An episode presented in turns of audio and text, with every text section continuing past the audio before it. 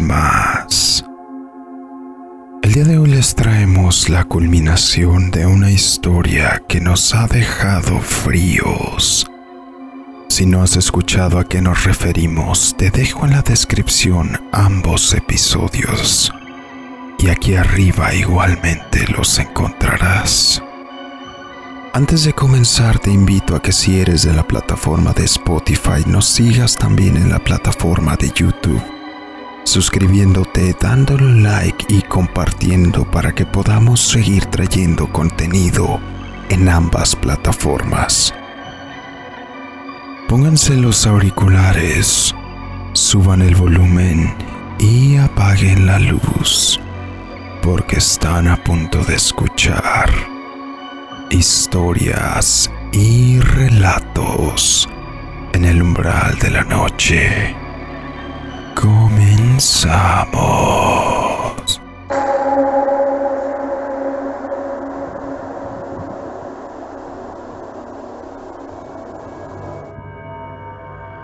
Al día siguiente, muy temprano en la mañana, nos dirigimos junto con el padre hacia la casa. Al llegar a la propiedad se vislumbraba como cualquier otro día con la fachada solitaria y los ventanales de la panadería dejaban ver hacia dentro del local.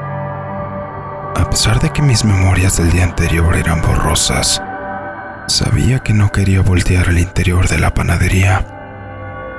Aún tenía el pensamiento de que si lo hacía me encontraría con el Catrín sentado al fondo mirándome fijamente con aquellos ojos rojos y esa voz tenebrosa que me recordaría el por qué no quería volver ahí.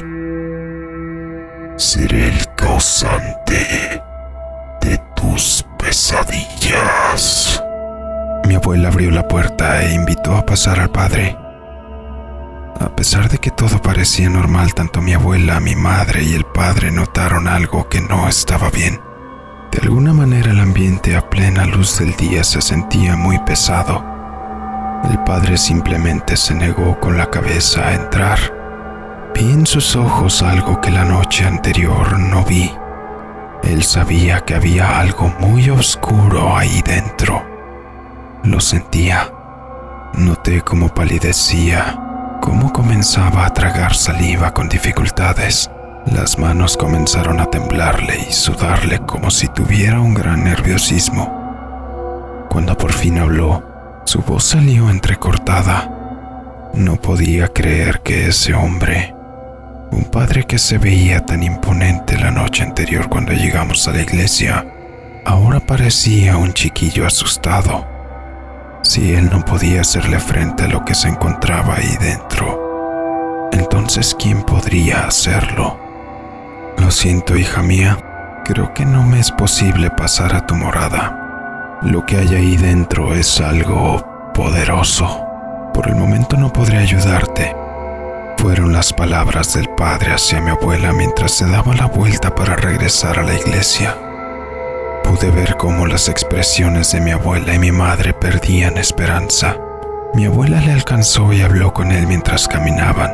No alcancé a escuchar todo lo que hablaron, pero noté que mi abuela mencionaba de que no había otro lugar a donde ir y que era todo lo que le quedaba, que si no había alguna forma de santificar el lugar para que lo que sea que estuviera ahí se fuera de ahí.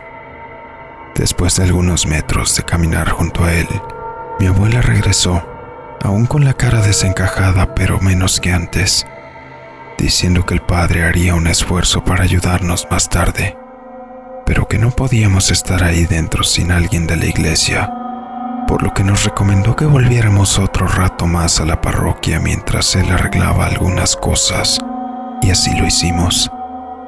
Para mediodía el padre llegó a la capilla por nosotros. Mi abuela y mi madre habían estado rezando prácticamente todo el día a la salida de la parroquia había otro individuo también de aspecto religioso, pues llevaba una Biblia y un rosario sobre la mano, además de una gran cruz sobre el pecho. Nos dijo el cura que él era otro padre del pueblo vecino y que éste tenía algo más de experiencia con exorcismos Llegamos de nuevo a la propiedad y ambos padres se posaron sobre la puerta sosteniendo sus crucifijos y unos frascos de agua bendita mientras hacían un rezo en lo que parecía ser latín. igualmente mientras arrojaban pequeñas salpicaduras de agua bendita en forma de cruz. Una vez que terminaron el rezo, pidieron a mi abuela que les abriera la puerta y todos entramos a la casa. Al entrar, inmediatamente una ráfaga de viento helado nos golpeó repentinamente a todos. Por un momento noté de nuevo el temor que había visto horas antes en la mirada del padre. Sin embargo, nos dijo que lo lleváramos al área del horno, donde teorizaban que estaría la mayor concentración de energía negativa. Mientras recorríamos el lugar, los padres seguían con sus rezos, sosteniendo los crucifijos delante de ellos y arrojando agua bendita en forma de cruz. Lo hacían por todos lados de la casa, haciendo un énfasis en que no nos separáramos. Mientras más nos acercábamos al cuarto del horno, más pesado se sentía el ambiente. El clima en la casa estaba frío, con ráfagas de viento repentinas y heladas que no nos explicábamos de dónde podían venir ya que prácticamente todas las puertas y ventanas de la planta baja estaban cerradas.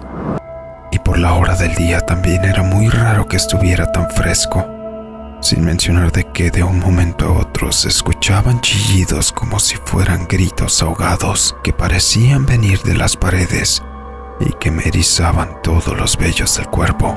Cuando llegamos a la puerta del cuarto del horno, los padres se detuvieron. Hubo una duda notoria en su andar. Se voltearon a ver el uno al otro, al igual que antes de entrar a la casa y al unísono empezaron a rezar con los crucifijos anteponiéndose a su cuerpo y arrojando agua bendita, pero esta vez en mayor cantidad. Se notaba un tono de voz más autoritario mientras exclamaban sus rezos. Cuando terminaron la oración, la puerta del cuarto se abrió por sí sola, acompañada de una ráfaga de aire helado que me puso la piel de gallina. Los padres se miraron nuevamente unos con otros y nos dijeron que en medida de lo posible no entráramos a aquel cuarto, que nos pusiéramos a rezar un salmo en específico, el Salmo 91 según recuerdo. Aquí hay algo muy poderoso no me sorprende que no hayas querido entrar tú solo, dijo el padre experto en exorcismos mientras rociaba agua bendita por el cuarto y dirigiéndose al otro sacerdote. Pude ver cómo trataban de encender un cirio pascual al centro de la habitación por más de una ocasión. Cada vez que acercaban el fuego a la mecha de la vela, esta era apagada por una fuerte ráfaga de viento y polvo que aparentemente provenía del interior del horno y que aun cuando trataban de cubrir la llama con la mano, el viento era tan fuerte que no los dejaba encenderlo. Cuando por fin lograron hacer que el cirio se encendiera, se arrodillaron frente a él y dirigiéndose a la puerta del horno, empezaron a rezar en latín tomados de las manos, mientras nosotros seguíamos repitiendo el salmo una y otra vez, cuando de repente lo escuché. Una risa tan escalofriante y macabra que retumbaba su eco por toda la casa. Empecé a temblar. Era la risa del Catrín. Resonó una vez más acompañado de un viento frío que hizo vibrar todas las ventanas de la casa.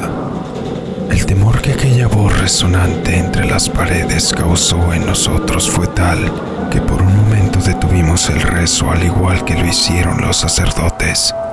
Y justo como lo había sentido el día anterior antes de desmayarme, una respiración pesada y casi animal me resoplaba en la base del cuello. Todos los vellos del cuerpo se me erizaban. Elevé la vista hacia el frente solo para darme cuenta que el cirio pascual se había apagado con el ventarrón de hacía un momento. Empecé a temblar de miedo.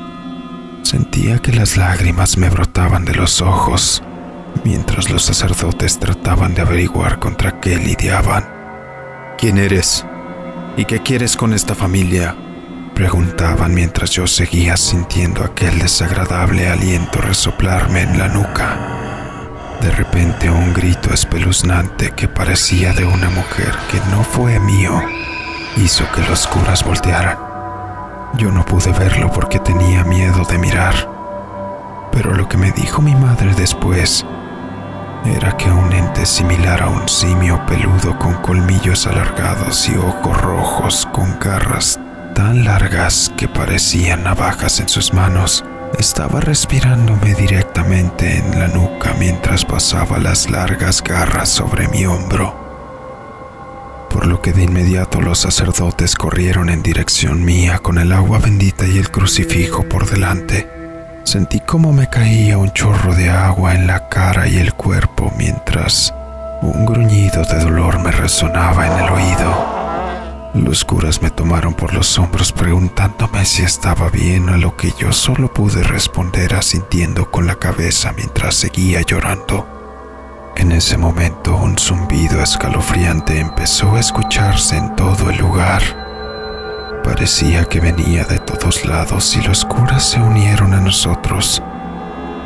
Dijeron que siguiéramos con el rezo del Salmo 91 pero mi trauma era tal que no podía hilar correctamente las palabras, al igual que mi madre que trataba de consolarme. Repentinamente el zumbido se hizo más fuerte y le siguió un gran golpe en la puerta del horno. Tan fuerte que la abrió, por lo que a nosotros nos pareció una eternidad pero que seguramente fueron solo unos segundos. Un enjambre de insectos que parecían moscas se abalanzó sobre nosotros. Solo podía escucharlos zumbar mientras los padres seguían con su rezo. De pronto todo se volvió silencio. Un silencio abrumador y escalofriante que no permitía escuchar ni siquiera nuestras propias respiraciones. Era como si hubiéramos sido absorbidos a un plano completamente diferente al que nos encontrábamos. El silencio se rompió de un momento a otro, cuando unas pisadas resonaron. Fue cuando él apareció, con su reluciente aspecto inmaculado y su bastón dirigiendo su mirada penetrante de ojos rojos hacia nosotros. Te dije que ya eras mía resonó por toda la habitación la voz del Catrín en el lugar, mientras los curas se interponían entre él y yo. Aléjate, demonio. Deja este lugar y a esta familia. Te lo ordeno en el nombre del... El cura no pudo terminar la frase cuando el Catrín con un ligero movimiento de su muñeca lo había lanzado por los aires, a por lo menos dos metros de donde estábamos nosotros. La sangre empezó a escurrir de su cuerpo mientras estaba en el suelo. La abuela tomó el agua bendita y empezó a rezar, pero el Catrín solamente se rió de ella.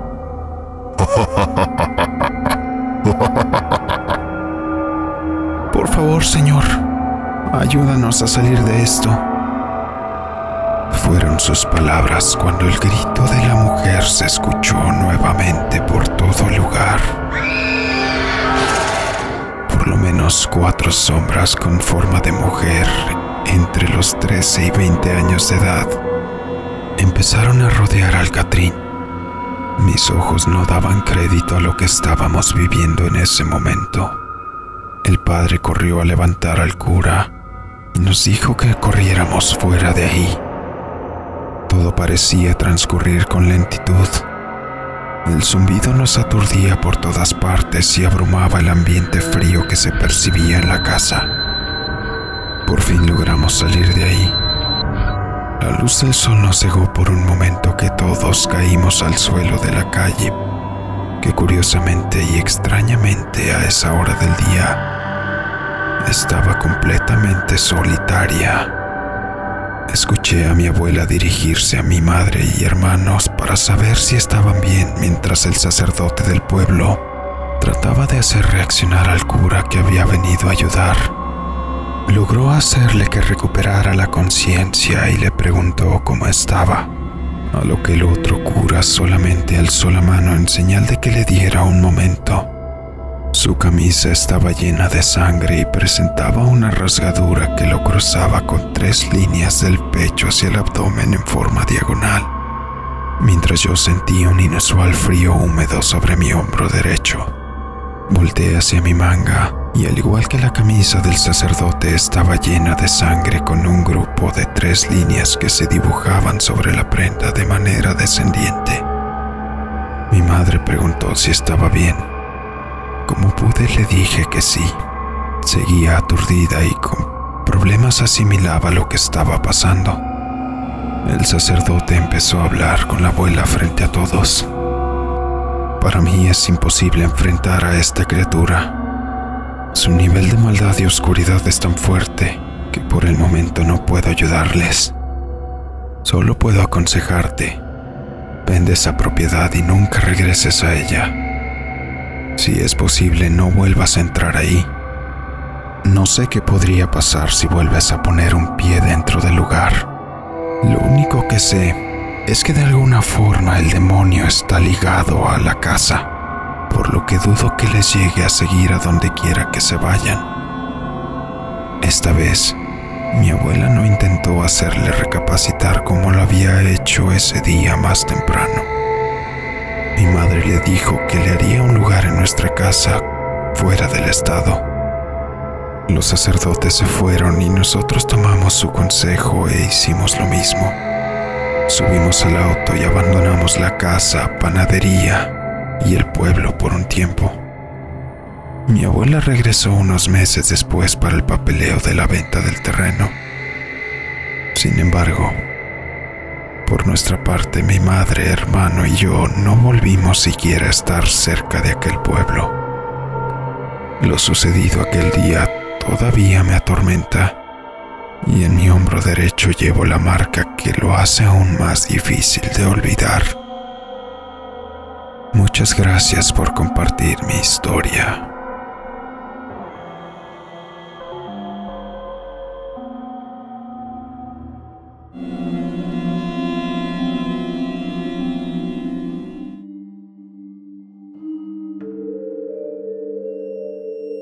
Y así llegamos al final de esta escalofriante historia.